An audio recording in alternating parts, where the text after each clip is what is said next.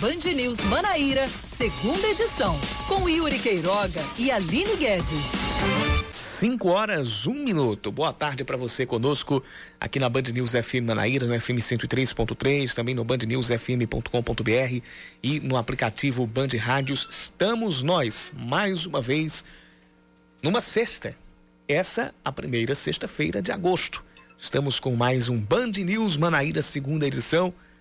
Eu, Yuri Queiroga, e ela, Aline Guedes, a partir de agora. Tudo bem, Aline? Boa tarde para você. Boa tarde, Yuri Queiroga. Boa tarde aos ouvintes da Band News. Pois é, vamos nesta primeira sexta-feira de agosto, seguindo com as notícias de João Pessoa e da Paraíba. Hoje é 7 de agosto de 2020.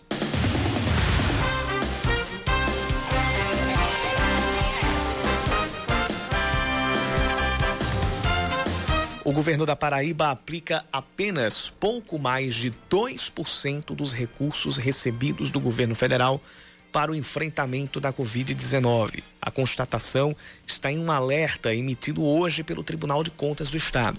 Uma auditoria do TCE mostra que dos 96 milhões de reais disponíveis, apenas 2 milhões e 200 mil foram usados. Os dados constam também no novo relatório do Comitê Técnico do órgão, que ainda mostra uma inconsistência entre as informações referentes a testes para o diagnóstico do coronavírus adquiridos pela Secretaria Estadual de Saúde. A partir da próxima semana, eventos com presença de público podem ser agendados e realizados, recebendo no máximo 30% da capacidade dos locais em Campina Grande. O anúncio foi feito hoje pelo prefeito Romero Rodrigues. Os eventos que forem marcados para o período da noite podem se estender até a uma da madrugada. Já os de dia não poderão passar das seis da tarde. Também foram liberadas as aulas práticas nos laboratórios de faculdades, recebendo até 20, 25% dos alunos. Jogos de futebol amador também foram autorizados. O desfile militar de 7 de setembro está cancelado em todas as capitais do país. O Ministério da Defesa editou hoje uma portaria que recomenda aos comandantes das Forças Armadas que orientem as tropas a não participar das comemorações da independência do Brasil por causa da pandemia do coronavírus. A medida, assinada pelo ministro Fernando Azevedo, está publicada no Diário Oficial da União, edição de hoje. O texto ressalta a recomendação de autoridades sanitárias pelo isolamento social para evitar os contágios. Abre aspas. As condições atuais indicam que tal recomendação deva ainda vigorar durante o mês de setembro, abrangendo assim o período de celebração do aniversário da proclamação da independência do Brasil. Fecha aspas. Mais de 5 mil medidas protetivas estão em vigor na Paraíba para proteger mulheres de agressores. Cerca de mil delas foram solicitadas de janeiro a junho deste ano, números considerados subnotificados pela juíza Graziela Queiroga, que é coordenadora da mulher em situação de violência do Tribunal de Justiça do Estado. Só que em João Pessoa, 911 casos de violência contra a mulher foram registrados no primeiro semestre de 2020. Os números são relembrados hoje, dia em que a Lei Maria da Penha, criada para combater a violência doméstica e familiar contra a mulher, completa 14 anos de existência. O Botafogo confirma que toda a comissão técnica que estava com o ex-treinador Mauro Fernandes também deixa o clube. Quem deve comandar o Belo na estreia da Série C do Brasileirão contra o Ferroviário é o gerente executivo de, é o gerente executivo Varley, que também é auxiliar fixo. Além das demissões, o vice de futebol Ariano Vanderlei entregou o cargo ontem. Quem deve assumir a função de executivo de futebol é Edgar Montemor, que estava no Santo André, time que disputou o Campeonato Paulista. O Belo joga contra o Ferroviário neste domingo, às 8 da noite, no estádio Castelão, em Fortaleza. São 5 da tarde, 5 minutos, confirmando 5 e 5. Hora de mais um Band News Manaíra, segunda edição. E você participa com a gente mandando a sua mensagem para o nosso WhatsApp 991 11 9207. 991 11 9207.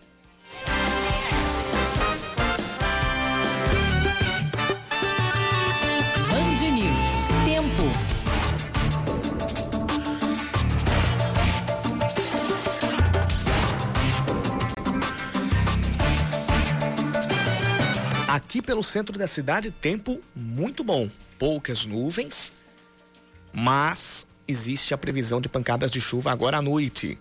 A temperatura no momento está na marca dos 26 graus. A máxima foi de 29 e os termômetros devem baixar até os 21 graus esta noite. Em Campina Grande, sexta-feira de sol também. A possibilidade de chuva é baixa é, na Rainha da Borborema hoje à noite. Nesse momento, os termômetros marcam 24 graus, a máxima chegou aos 27 hoje e deve baixar para 17 é, nas próximas horas em Campina Grande.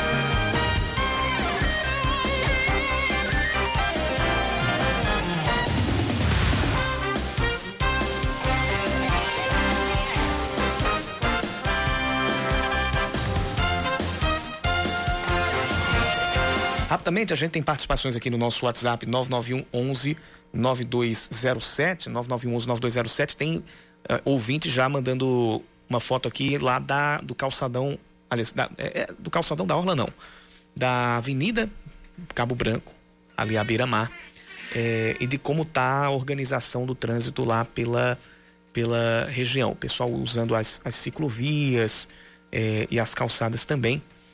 É, deixa eu pegar aqui o, o, o ouvinte que mandou a mensagem é o Paulo Júnior, lá do Cabo Branco mesmo. Nosso WhatsApp é o 991 11 9207.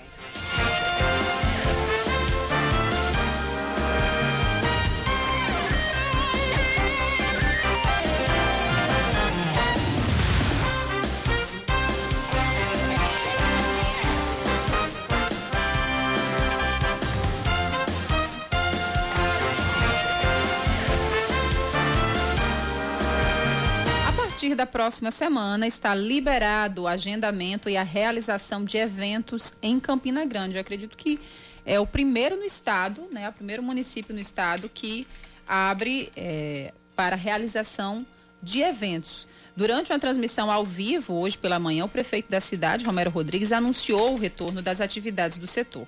No entanto, segundo o gestor, os estabelecimentos ainda precisam cumprir alguns protocolos de segurança e respeitar os horários definidos. Em questão de número de pessoas, de distanciamento, exigindo que o estabelecimento que vai realizar o evento que também estabeleça protocolo de segurança, protocolo sanitário, inclusive com distribuição de equipamentos de EPIs de proteção para, para os colaboradores, é, questão de ver, medir a temperatura no acesso da casa de evento, claro que com disciplinamento em termos de taxa de ocupação, o funcionamento dessas casas de evento até às uma hora da manhã, que já é um horário razoável. E se o evento fosse iniciar, aliás, for acontecer durante o dia, não vai passar de 18 horas. Além disso, é, Romero liberou as peladas ou rachas, as partidas de futebol amador de várzeas realizadas entre grupos de amigos, mas orientou os participantes que respeitem as medidas de segurança. Já tem, inclusive, racha acontecendo, a gente tem dificuldade, inclusive, de fazer o monitoramento e a fiscalização disso tudo. Pedimos também a compreensão dessas pessoas que realizam esse tipo de atividade esportiva, que também tenham cuidado, que se previnam. A precaução é fundamental. De preferência, se você puder, use o termômetro, use álcool em gel, continue eh, orientando as pessoas pela questão da necessidade de precaução, de prevenção. Também a partir da próxima semana, faculdades poderão retomar as aulas práticas de laboratório, respeitando a capacidade de 25% dos alunos. De acordo com a Secretaria de Estado da Saúde, Campina Grande tem mais de 11 mil casos confirmados da Covid-19. A taxa de ocupação de leitos de UTI na cidade é de 40%. Em toda a Paraíba, 87.867 pessoas já foram diagnosticadas com a Covid-19 e 1.945 morreram em decorrência da infecção pelo coronavírus.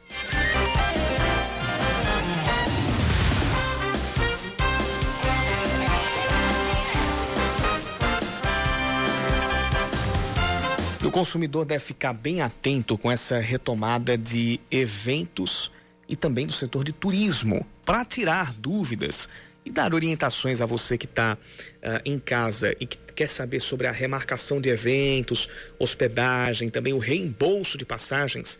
A gente conversa a partir de agora com o advogado Ramon Carvalho, que está conosco por telefone e fala com a gente a partir de agora. Ramon, seja bem-vindo ao Band News Manaíra segunda edição. Boa tarde para você. Boa tarde, meu querido. O prazer é todo meu. Pois bem, então, é, no que é que o consumidor, o que é que o consumidor pode e não pode fazer no caso de situações em que ele, ele tem alguma viagem ou alguma diária marcada para esse período de pandemia e ele queira desmarcar ou remarcar? Pronto. É, a situação que a gente vive é uma situação extremamente excepcional. E para isso, é, foram geradas duas medidas provisórias, certo? A 948 e a 925, para regular, porque o Código de Defesa do Consumidor não, não conseguia vislumbrar essa, essa demanda. Você tem ideia, o setor hoteleiro e de reservas e de passagem e de turismo é, fatura cerca de 936 bilhões por ano, gerando 25 milhões de empregos. Então, o governo produziu uma série de medidas para proteger o comércio em si, ou seja, o Código de Defesa do Consumidor, que é mais benéfico para o consumidor, não foi tão utilizado nesse quesito. Ah, vamos falar primeiro no caso da, da, da, da da parte aérea. É, a, a, legislação infralegal do, do consumidor, antes da pandemia, é, determinava que o reembolso deveria ocorrer em sete dias. Após a pandemia, que se converteu em lei, inclusive agora, três dias atrás, dia 5 de agosto, a Lei 14.034 determina que agora, se você precisar de reembolso das passagens compradas entre 19 de março e 31 de dezembro, esse reembolso deverá ocorrer no prazo de até 12 meses é, depois da data, do, da data do voo. E que Caso ah, você não opte pelo reembolso, você pode usar o crédito do valor equivalente de passagem pelo período até 18 meses. Ou seja, você teve uma extensão de quase 296, 209, de 350 e poucos dias para o reembolso das passagens aéreas. Isso com o fito exclusivo de proteger as companhias aéreas. No caso da parte de hotéis, eventos e shows, espetáculos, é ainda mais grave, grave. Porque, por exemplo, a medida provisória 948 determina que não haverá o reembolso é, para os consumidores, para quem ah, comprou um concerto, um show e não vai poder ir, para quem programou um casamento, para quem programou uma formatura, nesse período de 19 de março a 31 de, de dezembro. A lei determina, inclusive, que se, se cumprirá né, o determinado decreto legislativo número 6, ou seja, estamos em estado de calamidade até o dia 31 de dezembro, e que essas empresas de eventos, shows, concertos e reservas de hotéis, elas terão um prazo de 12 meses quando acabada a calamidade. Ou seja, a partir de 31 de dezembro vai se contar um prazo de, de 12 meses para haver a remarcação do evento ou para haver a disponibilização do crédito para o consumidor. Mas não será vislumbrado reembolso para quem comprou eventos, shows, reserva de hotéis para parte do turismo. É, Ramon, para quem comprou passagem aérea com pontos ou milhas, né, que é muito comum, eles podem pedir estorno ou crédito? Podem sim. Inclusive a Lei 14.034, que foi justamente a conversão da medida provisória, em seu artigo 3 parágrafo 7 determina exatamente isso, que deverá ser devolvido o valor equivalente à passagem, mesmo que tenha sido comprada em pecúnia, crédito, pontos ou milhas não vai se fazer nenhum tipo de diferença entre a, a, mediante a modalidade de compra. O consumidor terá direito sim ao reembolso. Agora é, vai ter que esperar 12 meses. Entendi. Ramon, muitas gente, muitas pessoas, né, que tiveram que enfim, estão inclusas nessa situação, falaram, ah, mas eu não posso viajar nesses 12, nesse prazo, né, de 12 meses para remarcação. O que é que eu faço? Essa MP, né, tem alguma brecha em relação a isso? Olha, assim, o consumidor que se sentir lesado, ele pode, obviamente, procurar o PROCON, pode procurar a Justiça, os juizados, federais, os juizados especiais.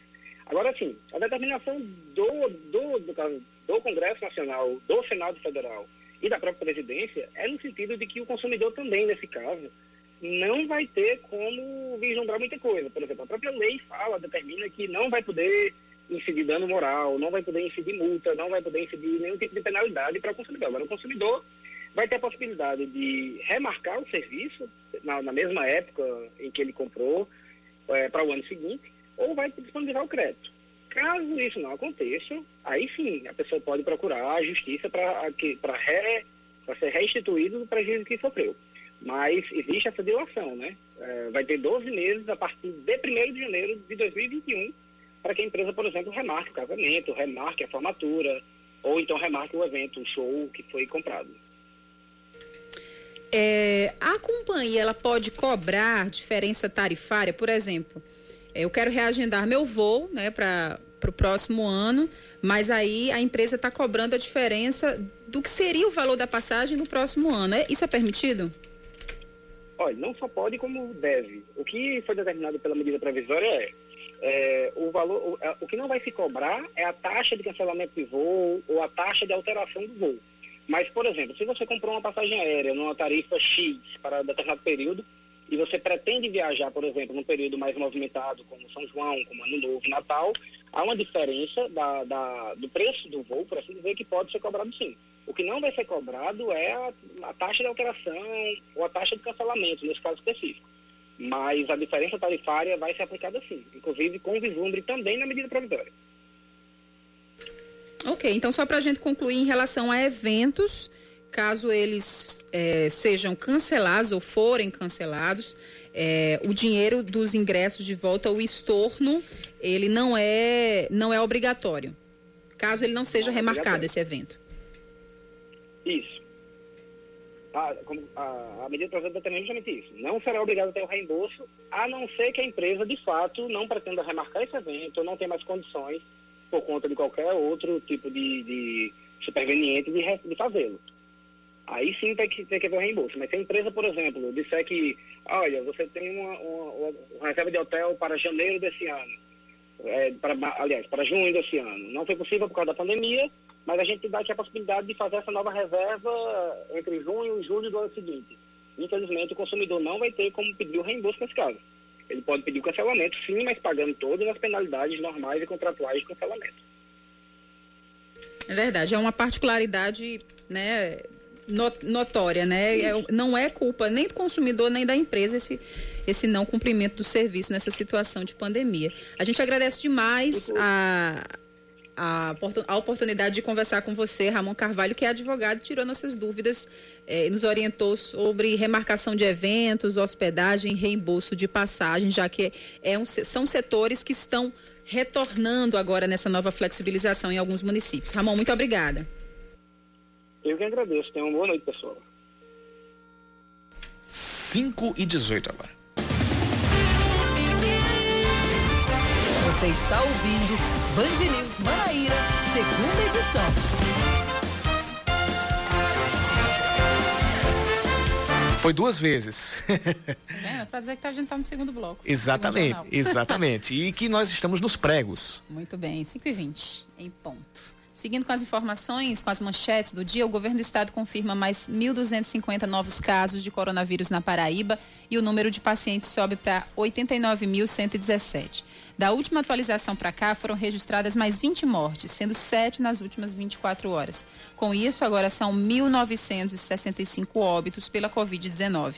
42.971 pacientes já estão recuperados. A ocupação de leitos de UTI em todo o estado é de 50%, chegando a 53% na Grande João Pessoa e 73% no Sertão. Um aumento, viu, considerável. A gente que, a... né, acompanha todos os dias, né, Yuri? Atenção para esse índice no Sertão, porque é, uma das maiores preocupações, e aí já falou, quem já falou nisso foi a, o secretário de saúde de João Pessoa, o Adalberto Fulgêncio. Quem já falou nisso foi o Consórcio Nordeste, o Comitê Científico do Consórcio Nordeste. É, tem que se reservar atenção especial ao risco de um efeito bumerangue no número de casos aqui por João Pessoa. Por quê? Porque pode ser que o, o, o, haja um controle aqui na capital. Mas se a rede no sertão, se a rede no interior do estado, ela exaurir, os casos mais graves podem começar a vir para Campina Grande e para João Pessoa. É, então, olho nesses índices lá no sertão do estado. Nós já estamos com 73% de ocupação de leitos de UTI. O prefeito interino de Bahia, Jefferson Quita, vai recorrer ao Tribunal de Justiça para suspender as eleições indiretas para prefeito e vice, que devem acontecer nesta quinta. Quita, deve, Quita diz que os adversários políticos dele estariam negociando apoios para as eleições, oferecendo secretarias de porteira fechada. Ele ainda não descartou pedir uma intervenção do, do Estado, uma intervenção do governo do Estado na cidade. A decisão do juiz Francisco Antunes, da quarta vara mista de Bahia, obrigou a realização de eleições de acordo com a lei orgânica, que prevê o pleito em caso de vacância do cargo nos últimos seis meses de mandato. Porém, Jefferson Quita diz que esta norma nunca foi publicada no Diário Oficial do município e não tem validade. Os gastos com a contratação de funcionários temporários ou comissionados pelas prefeituras da Paraíba passam dos 164 milhões de reais apenas em junho. O dado consta em um levantamento do Sagres, sistema ligado ao Tribunal de Contas do Estado. Em março, o número de servidores contratados por excepcional interesse público era de 54.900, mas pulou para 56.300 no intervalo de três meses. Campina Grande é a cidade que tem mais funcionários nessa categoria.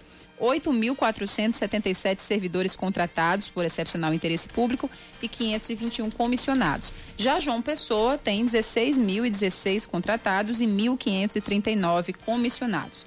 Patos tem 418 contratos e 234 cargos em comissão. Dez cidades da Paraíba são credenciadas pelo Ministério da Saúde e devem receber recursos federais para investir em centros de atendimento a pacientes com a Covid-19. A lista inclui as cidades de Boa Vista, Cabaceiras, Capim, Carrapateira, Fagundes, Itaporanga, Marcação, Pitimbu, Rio Tinto e Triunfo. Cada município vai receber 60 mil reais por mês durante os próximos três meses. Segundo a portaria assinada pelo ministro da Saúde, general, general Eduardo Pazuello, o credenciamento desses locais tem caráter temporário e excepcional. A Prefeitura de Campina Grande anuncia a abertura de um concurso público para preencher 107 vagas para a área de saúde. Todas serão para o cargo de médico, sendo 46 para os setores de pediatria e obstetrícia e mais 61 para a atenção básica. O edital será publicado nas próximas semanas. O concurso será organizado e aplicado em parceria com a UEPB.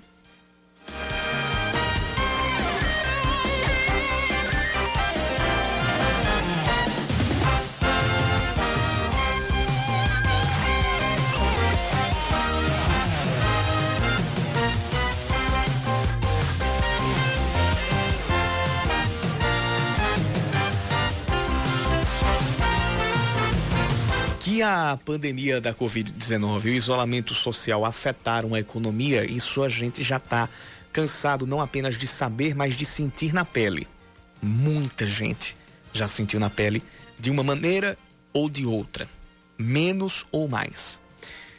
Mas como será que é que está a expectativa do comércio para o Dia dos Pais após a reabertura dos serviços após a reabertura do varejo, dos shoppings populares, das galerias comerciais. O Leandro Oliveira é quem conta isso pra gente. O Dia dos Pais, comemorado no próximo domingo, deve impulsionar a retomada das vendas, que registraram quedas significativas devido à pandemia do coronavírus. A expectativa do setor é que, mesmo com este cenário, haja um aumento de 5 a 10% nas vendas, se comparado ao mesmo período do ano passado, como explica o presidente da FEComércio, Marconi Medeiros. Temos certeza disso pela quantidade de pessoas que se dirigem a esses dias que antecedem o Dia dos Pais que se dirigem às lojas. O lado comercial e tradicional ainda vai estar forte, com a procura de sapatos, roupas e eletrônicos. Segundo a FEComércio, o setor de vestuário é o que mais soma a intenção de compras, com 44% dos consumidores, seguido pelos perfumes e cosméticos, com 12%, e os calçados, com 10%. Uma das novidades para este ano é a criatividade, como é o caso da jovem empreendedora Helena Falcão, que decidiu apostar na afetividade e no carinho para a comemoração. Uma proposta proposta que deu certo eu fiquei surpresa com a demanda. E essa proposta aqui da caixinha que a gente montou para o Dia dos Pais foi uma coisa mais de memória afetiva, de você sentar com seu pai, ter aquele momento de conversar, comer uma coisa gostosa. E isso que a gente faz com muito carinho. Uma pesquisa da Associação Brasileira de Lojistas de Shoppings revela que o consumidor deve gastar menos este ano com presentes para o Dia dos Pais. Marconi Medeiros explica que o movimento de pessoas nos centros comerciais da capital tem aumentado desde a reabertura que foi liberada no mês passado. A estratégia foi mostrar à sociedade que as lojas estão prontas com todos os equipamentos necessários à segurança da saúde contra o Covid-19. Segundo um estudo feito com mais de 5 mil consumidores de todo o país, o gasto com presente da maioria dos entrevistados deve ficar entre 51 e 100 reais.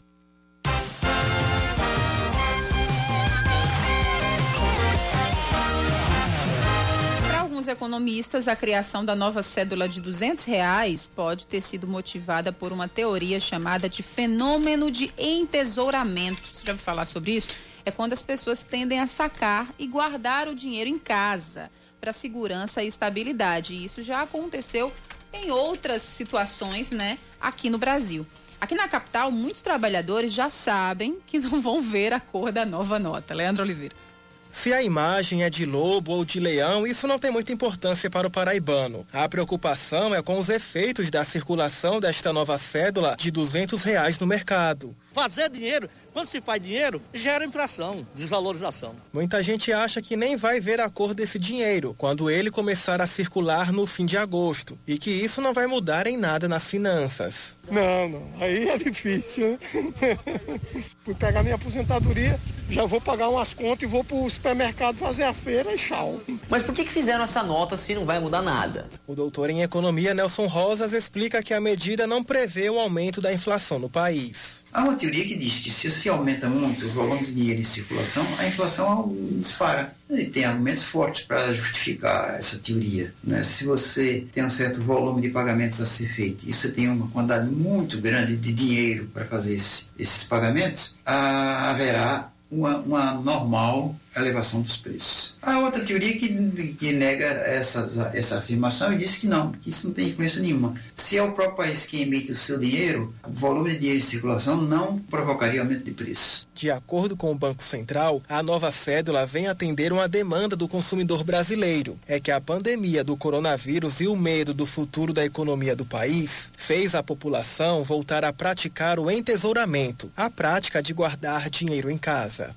Com a pandemia, as pessoas pessoas ficaram temerosas e começaram a guardar mais dinheiro em casa, por precaução, porque pode precisar de dinheiro para o tratamento da doença, em parte para fazer uma poupança, já que não pode sair. A quarentena obriga as pessoas a ficarem em casa e reserva esse dinheiro para as emergências. E, portanto, as pessoas estariam retirando uma quantidade maior de dinheiro e esse dinheiro não estaria voltando à circulação. Além disso, o benefício do auxílio emergencial de 600 reais também estimulou a maior distribuição de dinheiro em papel. Em março, antes do auge da pandemia, a quantidade de notas nas mãos do brasileiro era equivalente a aproximadamente 216 bilhões de reais. Segundo o Banco Central, Central, depois de março, esse montante começou a subir rapidamente e agora está em 277 bilhões de reais.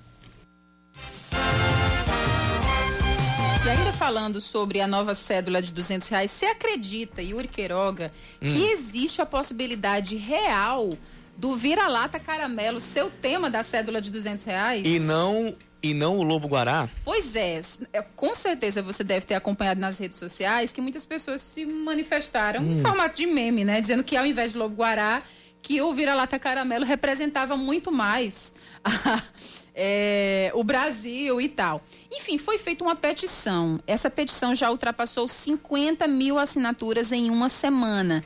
E aí, depois de todo esse estardalhaço, a diretora de administração do Banco Central, Carolina de Assis Barros, disse que a instituição está estudando uma ação relacionada ao animal de forma que envolva o combate aos maus tratos. Essa declaração foi dada ao portal UOL, é, confirmada pela assessoria de imprensa do Banco Central.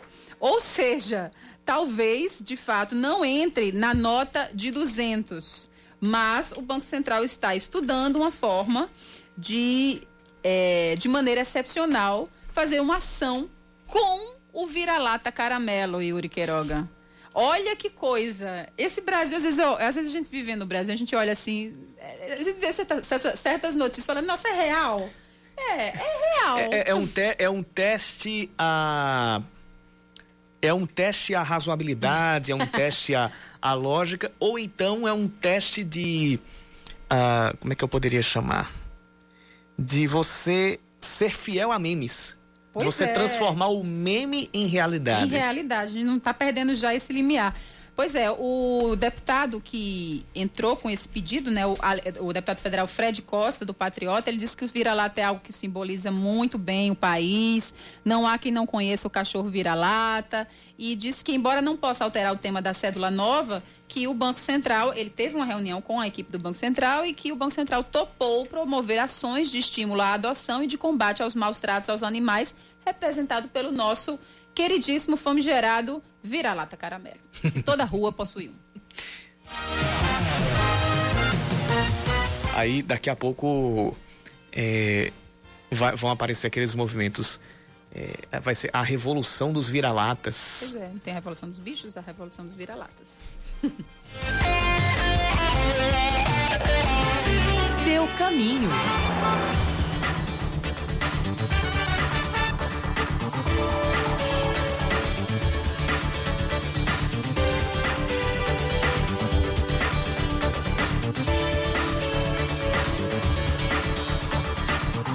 Bom, vamos olhar a movimentação como está nas rodovias aqui da capital paraibana, o que pelo menos chegam a, a João Pessoa. A gente tem trânsito bem pesado na BR-101, no trecho entre os viadutos de Oitizeiro e Várzea Nova. É só aqui o, o, o mapa da, da CEMOL uma destravada. Pronto, agora sim. É, trânsito começa a ficar muito complicado no viaduto do Geisel e aí segue viaduto 80, viaduto do acesso oeste de Bahia. Ele só vai dar uma melhorada na subida de Vazia Nova. Temos engarrafamento sim por vários quilômetros. A gente não sabe se isso tem a ver com algum acidente, com alguma obra ou se é somente o acúmulo de veículos. Esse engarrafamento está sendo registrado no sentido Bahia. Então, para quem está saindo de João Pessoa. Antes do viaduto Geisel, ainda tem um outro ponto de, de trânsito mais complicado, que vai ali da Pedro II até o viaduto do Cristo. Esse ainda não registra o engarrafamento, né? não, tem, não tem aquela. É, não, tem, não tem aquela lentidão que está sendo registrada no, no trecho ali do viaduto do Geisel mas sim está é, tá registrando uma, uma, uma, intensidade maior no trânsito. Outros pontos aqui da capital, saindo aqui das rodovias. A gente vai para a Avenida Pedro II, que teve registro de engarrafamento ali na frente do, da entrada do Jardim Botânico. E agora o trânsito melhorou por lá. Mas antes a gente está com um trânsito mais intenso no semáforo com a Avenida Rui Barbosa e também na Avenida João Machado. A CEMOB está começando a atualizar a movimentação aqui nas, nos pontos onde tem as câmeras de monitoramento. O viaduto do Cristo está com trânsito intenso e lento nos acessos para os bairros do Geisel e também do José Américo. A gente também está com um trânsito mais intenso lá na Avenida Josefa Taveira, no sentido bairro a partir do Trevo das Mangabeiras, então ali perto do, do Banco do Brasil.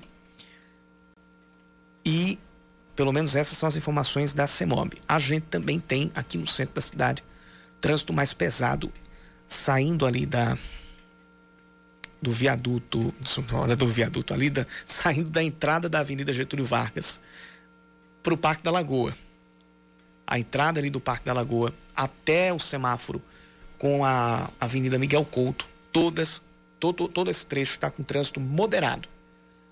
Sem engarrafamento, mas está flu, tá fluindo ali com uma certa perda de tempo para quem está passando por lá em direção ao bairro do Varador.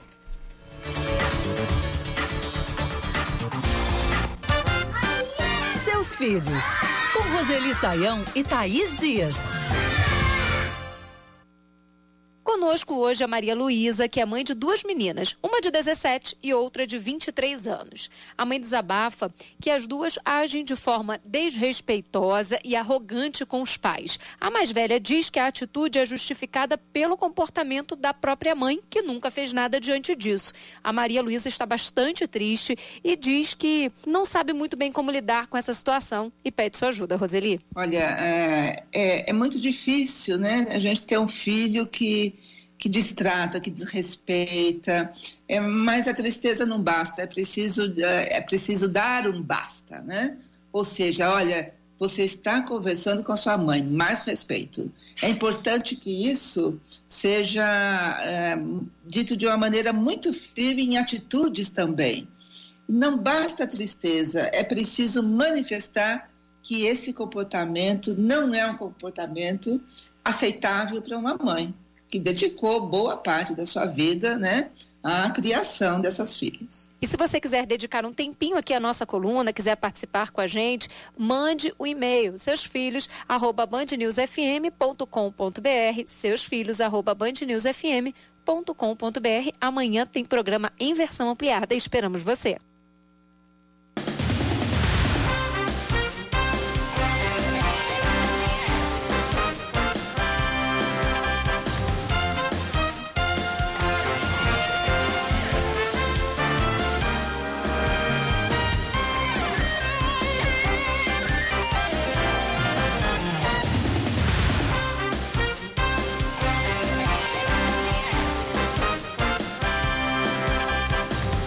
Pregos, nos pregos não, 5, 4, 3, 2, 1, 5, 40. Muito Agora, bem. Em ponto. Mais uma escalada, mais um jornal aqui do Band News Manaíra, segunda edição. Dez médicos já morreram na Paraíba em decorrência do coronavírus. E outros 645 testaram positivo para a Covid-19. Segundo o levantamento do Conselho Regional de Medicina, o número de casos subiu 10% apenas na semana passada. O presidente do CRM, Roberto Magliano, disse que grande parte desses médicos tinham mais de 60 anos ou integrava outros grupos de risco. O último médico que morreu após ser diagnosticado com o coronavírus foi o anestesista Geraldo Arnold Assis Júnior, o doutor Geraldinho, ex-vice-prefeito de Pombal. O Brasil deve atingir entre hoje e amanhã os 100 mil mortos pelo coronavírus. Até agora são 98.493 óbitos relacionados à doença e 2 milhões e 47 mil casos confirmados. De acordo com a Universidade Norte-Americana Johns Hopkins, o Brasil está na segunda colocação de mortes e de infectados no mundo, atrás apenas dos Estados Unidos. Segundo o balanço mais recente do Ministério da Saúde, nosso país tem 2 milhões de recuperados e 766 mil pacientes em acompanhamento. A Prefeitura do Conde deve, deve não, autoriza a reabertura de bares, restaurantes, hotéis e pousadas que funcionam na cidade. Eles devem respeitar os protocolos de distanciamento social e prevenção estabelecidos pelo Comitê Municipal de Monitoramento à Covid-19. Os hotéis e pousadas só podem liberar, no máximo, 70% das acomodações. O decreto assinado pela prefeita Márcia Lucena começa a valer imediatamente. Os cemitérios em João Pessoa estarão fechados para visitação no Dia do, dos Pais para evitar aglomerações. A decisão vale para locais públicos e privados. A orientação é de que as famílias evitem se dirigir ao local e que façam as suas homenagens em casa. O expediente e as celebrações estão suspensas desde o mês de março por decisão da Prefeitura da capital. A localidade de Mumbaba passa a ser um bairro de João Pessoa. A incorporação da área ao município foi aprovada pela Câmara de Vereadores na sessão de ontem por videoconferência. O projeto de lei partiu da prefeitura e ainda criou uma mais uma zona especial de interesse social para que sejam desenvolvidas ações para a população mais carente e também de expansão imobiliária. O novo bairro de Mumbaba fica no limite de João Pessoa com Santa Rita.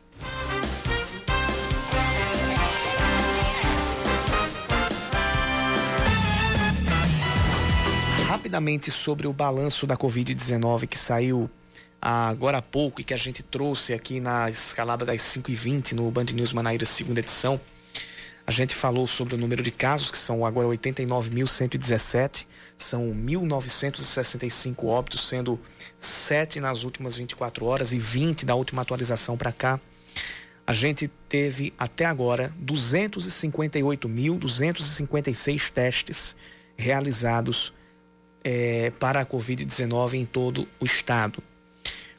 106.523 casos suspeitos foram descartados. É, a gente falou da ocupação de, de leitos, 50% em todo, todo o estado. A menor porcentagem é em Campina Grande, que tem 41% de ocupação de leitos. Em João Pessoa chega a 53%, no sertão do estado 73%. Número de casos por cidade. A gente tem João Pessoa aparecendo com, de acordo com esse último boletim do, do, do estado, 22.739 casos. A cidade de Campina Grande aparece com o número de 11.152. É, a cidade de Guarabira tem 3.601 casos. Cabedelo tem 2.519. É, Patos tem 2.913.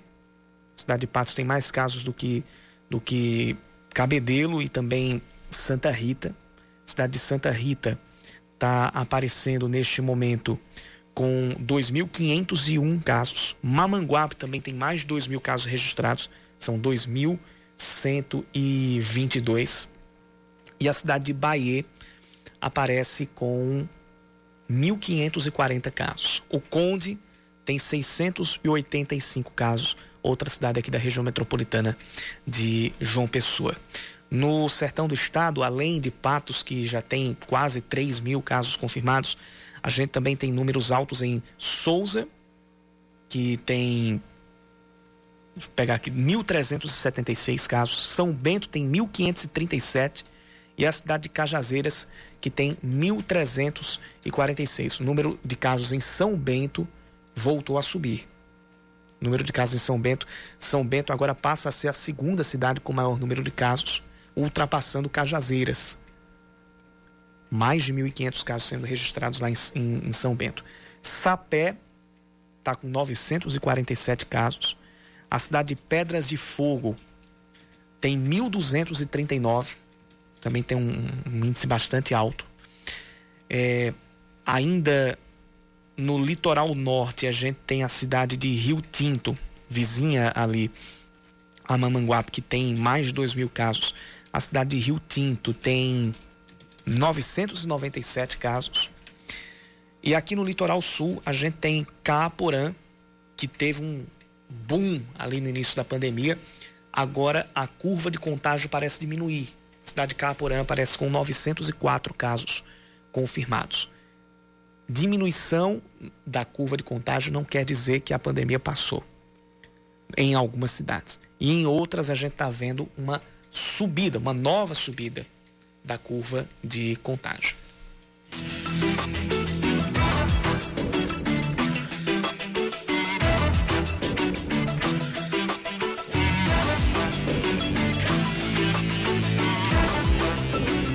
Vamos voltar a falar da novela que são as eleições de Bahia, que Vamos, ainda ainda está longe de acabar porque ainda isso ainda pode ter recurso na justiça e essas eleições nem acontecerem na data prevista.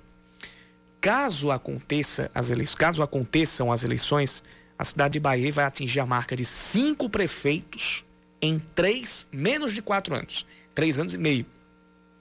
Caso as eleições indiretas sejam mantidas e aconteçam na próxima quinta. Isso pode acontecer caso o prefeito interino Jefferson Quita não vença a disputa. O pleito ocorre devido à vacância do cargo já perto do fim do mandato de Berg Lima, que renunciou no dia 14 de julho, ou seja, com menos de seis meses para o final do mandato. Agora veja a, a eleição como ela vai ser disputada. Serão seis chapas inscritas para a prefeitura. Uma delas tem o atual prefeito Jefferson Quita. Vai ter como vice Fabiano do Rego, que é a chapa 5. Outra chapa que é a 3, tem o atual presidente da Câmara, Inaldo Andrade, que tem como vice Lucília de Freitas. A chapa 2 tem Luciene de Andrade e Adriano Martins. Adriano Martins, que é vereador. Eu vou confirmar se a Luciene Andrade é a, a, a Luciene de Fofinho, é, que está aí como, como candidata. A chapa 1 tem Carlos Antônio e Amanda Fernandes. A 4 tem Ardinildo Moraes e Jane Cleide de Lima. E a chapa 6 tem Rony Peterson e Fernando Ramalho. É Luciane de Fofinho, a, a Luciane Andrade. A Luciane Andrade é Luciane de Fofinho. Do PSB, isso. Exatamente. Então ela é uma das candidatas. Então são seis chapas inscritas. E caso não haja nenhuma reviravolta na justiça, as eleições devem acontecer no dia 13, ou seja, quinta-feira da semana que vem. Seis chapas e olhe porque, te, e olhe porque só foram dados men menos de 24 horas, né? Sim. Para inscrição, para que elas fossem protocoladas. O prazo venceu hoje, três horas da tarde. Pois é, e a gente trouxe a, a informação é, da liberação. Ontem, no, durante a segunda edição, eram os quê? 5 da tarde, 5 e meia da tarde? Menos. Aliás, mais, quer dizer, 5h45 para é. 5h50. Menos de 24 horas. Uma hora dessa. Foi uma hora dessa que uhum. a, gente, a gente trouxe. É, e, e tem até 11h59 da noite de hoje para para se divulgar. Na verdade, já houve a divulgação, agora vai correr o prazo para impugnação ou não das chapas. Pedido de impugnação, se esse pedido for aceito, vai também ter o prazo para recurso. É, e esses prazos eles vão é, correndo durante o final de semana, de modo que a votação, como nós falamos, é indireta. Ela acontece dentro da Câmara de Vereadores. Ela vai acontecer apenas na quinta-feira da semana que vem. Isso se não houver um recurso é, na segunda instância da justiça. Por que, que a gente fala na segunda instância? Porque é um recurso de uma decisão que vem da quarta vara mista de Bahia, do juiz Francisco Antunes, que determina a realização das eleições. E aí hoje o Kita, que é candidato, afirmou que vai recorrer é, pela suspensão das eleições.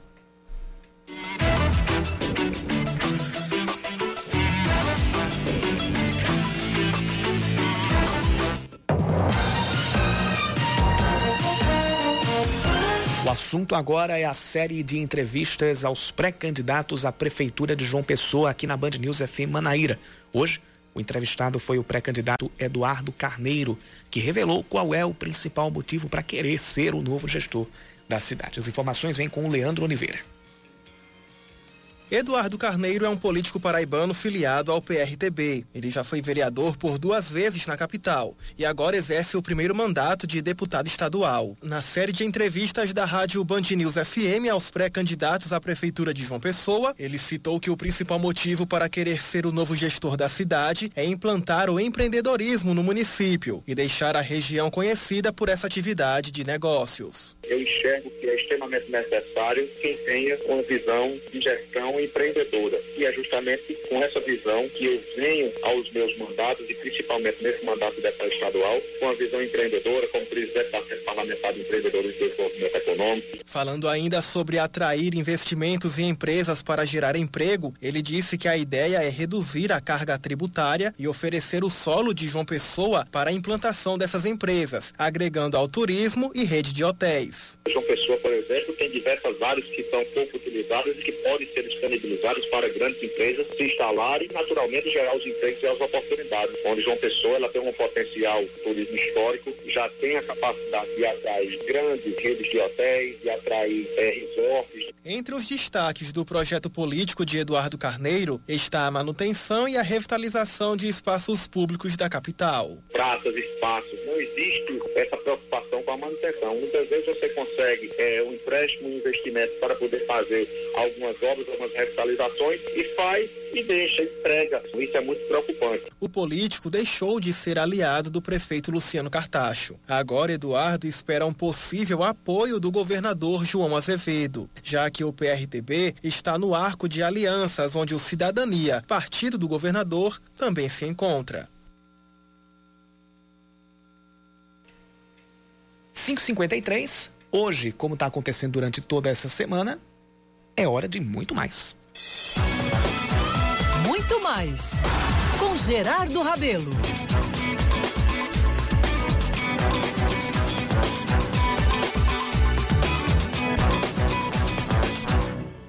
Hoje, Gerardo Rabelo encerra a série João Pessoas, as figuras populares que não estão nos livros. O personagem de quem ele fala hoje se chama Futrica.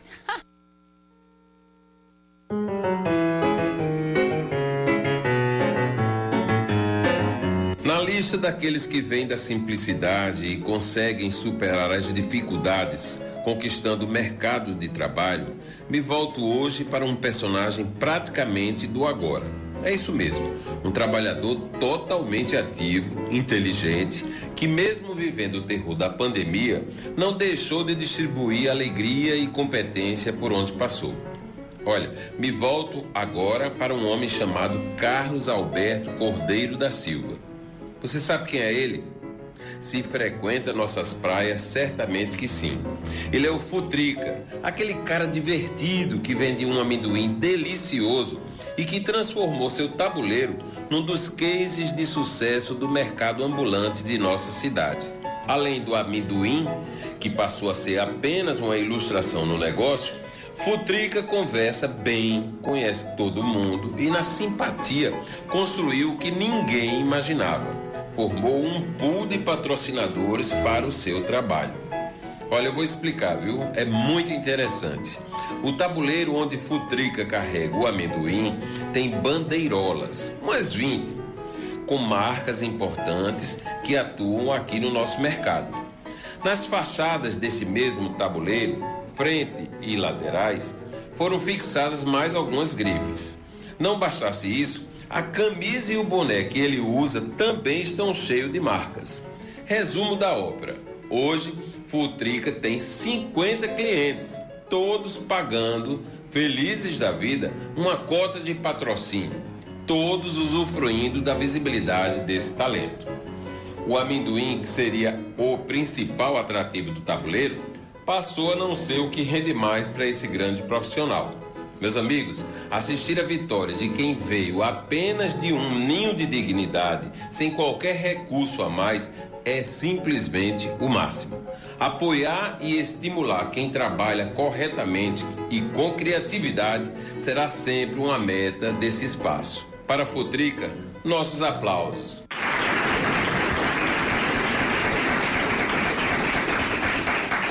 Eu sou Gerardo Rabelo e todos os dias estarei aqui na Band News FM Manaíra, fazendo vitrine de quem constrói uma história de sucesso. E aplausos para essa coluna especial dentro do Muito Mais do Gerardo Rabelo, o João Pessoas. Maravilhosa coluna. Muito, muito, muito interessante. A gente Bom. teve o Muito Mais entrando no Band News Manaíra segunda edição nessa semana especial com essa com essa coluna a João Pessoas que você pode acessar a qualquer hora no nosso Spotify. Você vai lá no Spotify, procura por Band News FM Manaíra e tanto aqui na nossa na nossa íntegra do Band News Manaíra segunda edição, quanto na a própria coluna muito mais com Gerardo Rabelo, você vai poder acessar a qualquer momento a essa sessão especial João Pessoas, assim como todos os nossos conteúdos, as nossas colunas aqui, a coluna de esportes comigo, Yuri Queiroga, e todas as edições locais do da Band News FM Manaíra, a primeira edição com, com o Cacá Barbosa e Regiane Negreiros, e a segunda edição com a Aline Guedes e também comigo, você pode acessar tudo por lá.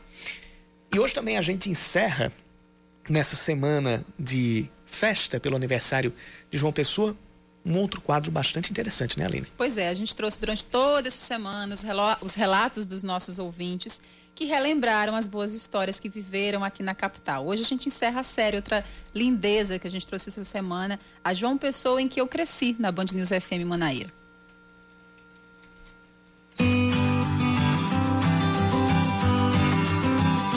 Meu nome é Tiago, sou morador do Valentina. E as presepadas infantis na época do carnaval se resumia naquele mela-mela, né? Então aquela história de jogar ovo nos ônibus, usar aquelas bombas de cano PVC, jogando água, lama, enfim. E a gente tinha essa ideia de enterrar os ovos para que os ovos ficassem podres para que a gente pudesse melar uns aos outros, né? Um momento bem marcante aqui na cidade era a bica para mim, não é? Aquele momento que eu ia aos domingos, que tinha o piquenique, que tinha tudo, é, aquela parte de lazer, tem os animais, né? Com também um dos locais que eu mais gosto da cidade, que já é no final ali do Cabo Branco, né? Antes de subir pro altiplano. Aquele trecho ali eu acho uma região muito bonita, né? Com passeios que eu já tive, né? Mergulhos naquela área. Então ali foi algo bem marcante para mim, que eu guardo com muito carinho. Me chamo Jorge Henrique, sou morador do bairro das Indústrias e minha maior lembrança era no tempo do Cetusa, o 1001 que fazia esse circular do bairro das Indústrias até o shopping. E a vantagem de pegar esse ônibus, que eu já não queria assistir aula, é que ele quebrava muito. A gente já pegava o ônibus pensando em ele quebrar para voltar para casa e não assistir aula. Era uma desculpa bem interessante. E também lembro muito do Parque Solon de Lucena, que a gente chamava só de Lagoa mesmo, onde existiam as barraquinhas de, de lanche Anda tapioca naquele tempo era 25 centavos cada. Todo mundo comia bem, a gente ia para a escola sem medo, muito diferente de hoje. Boas recordações.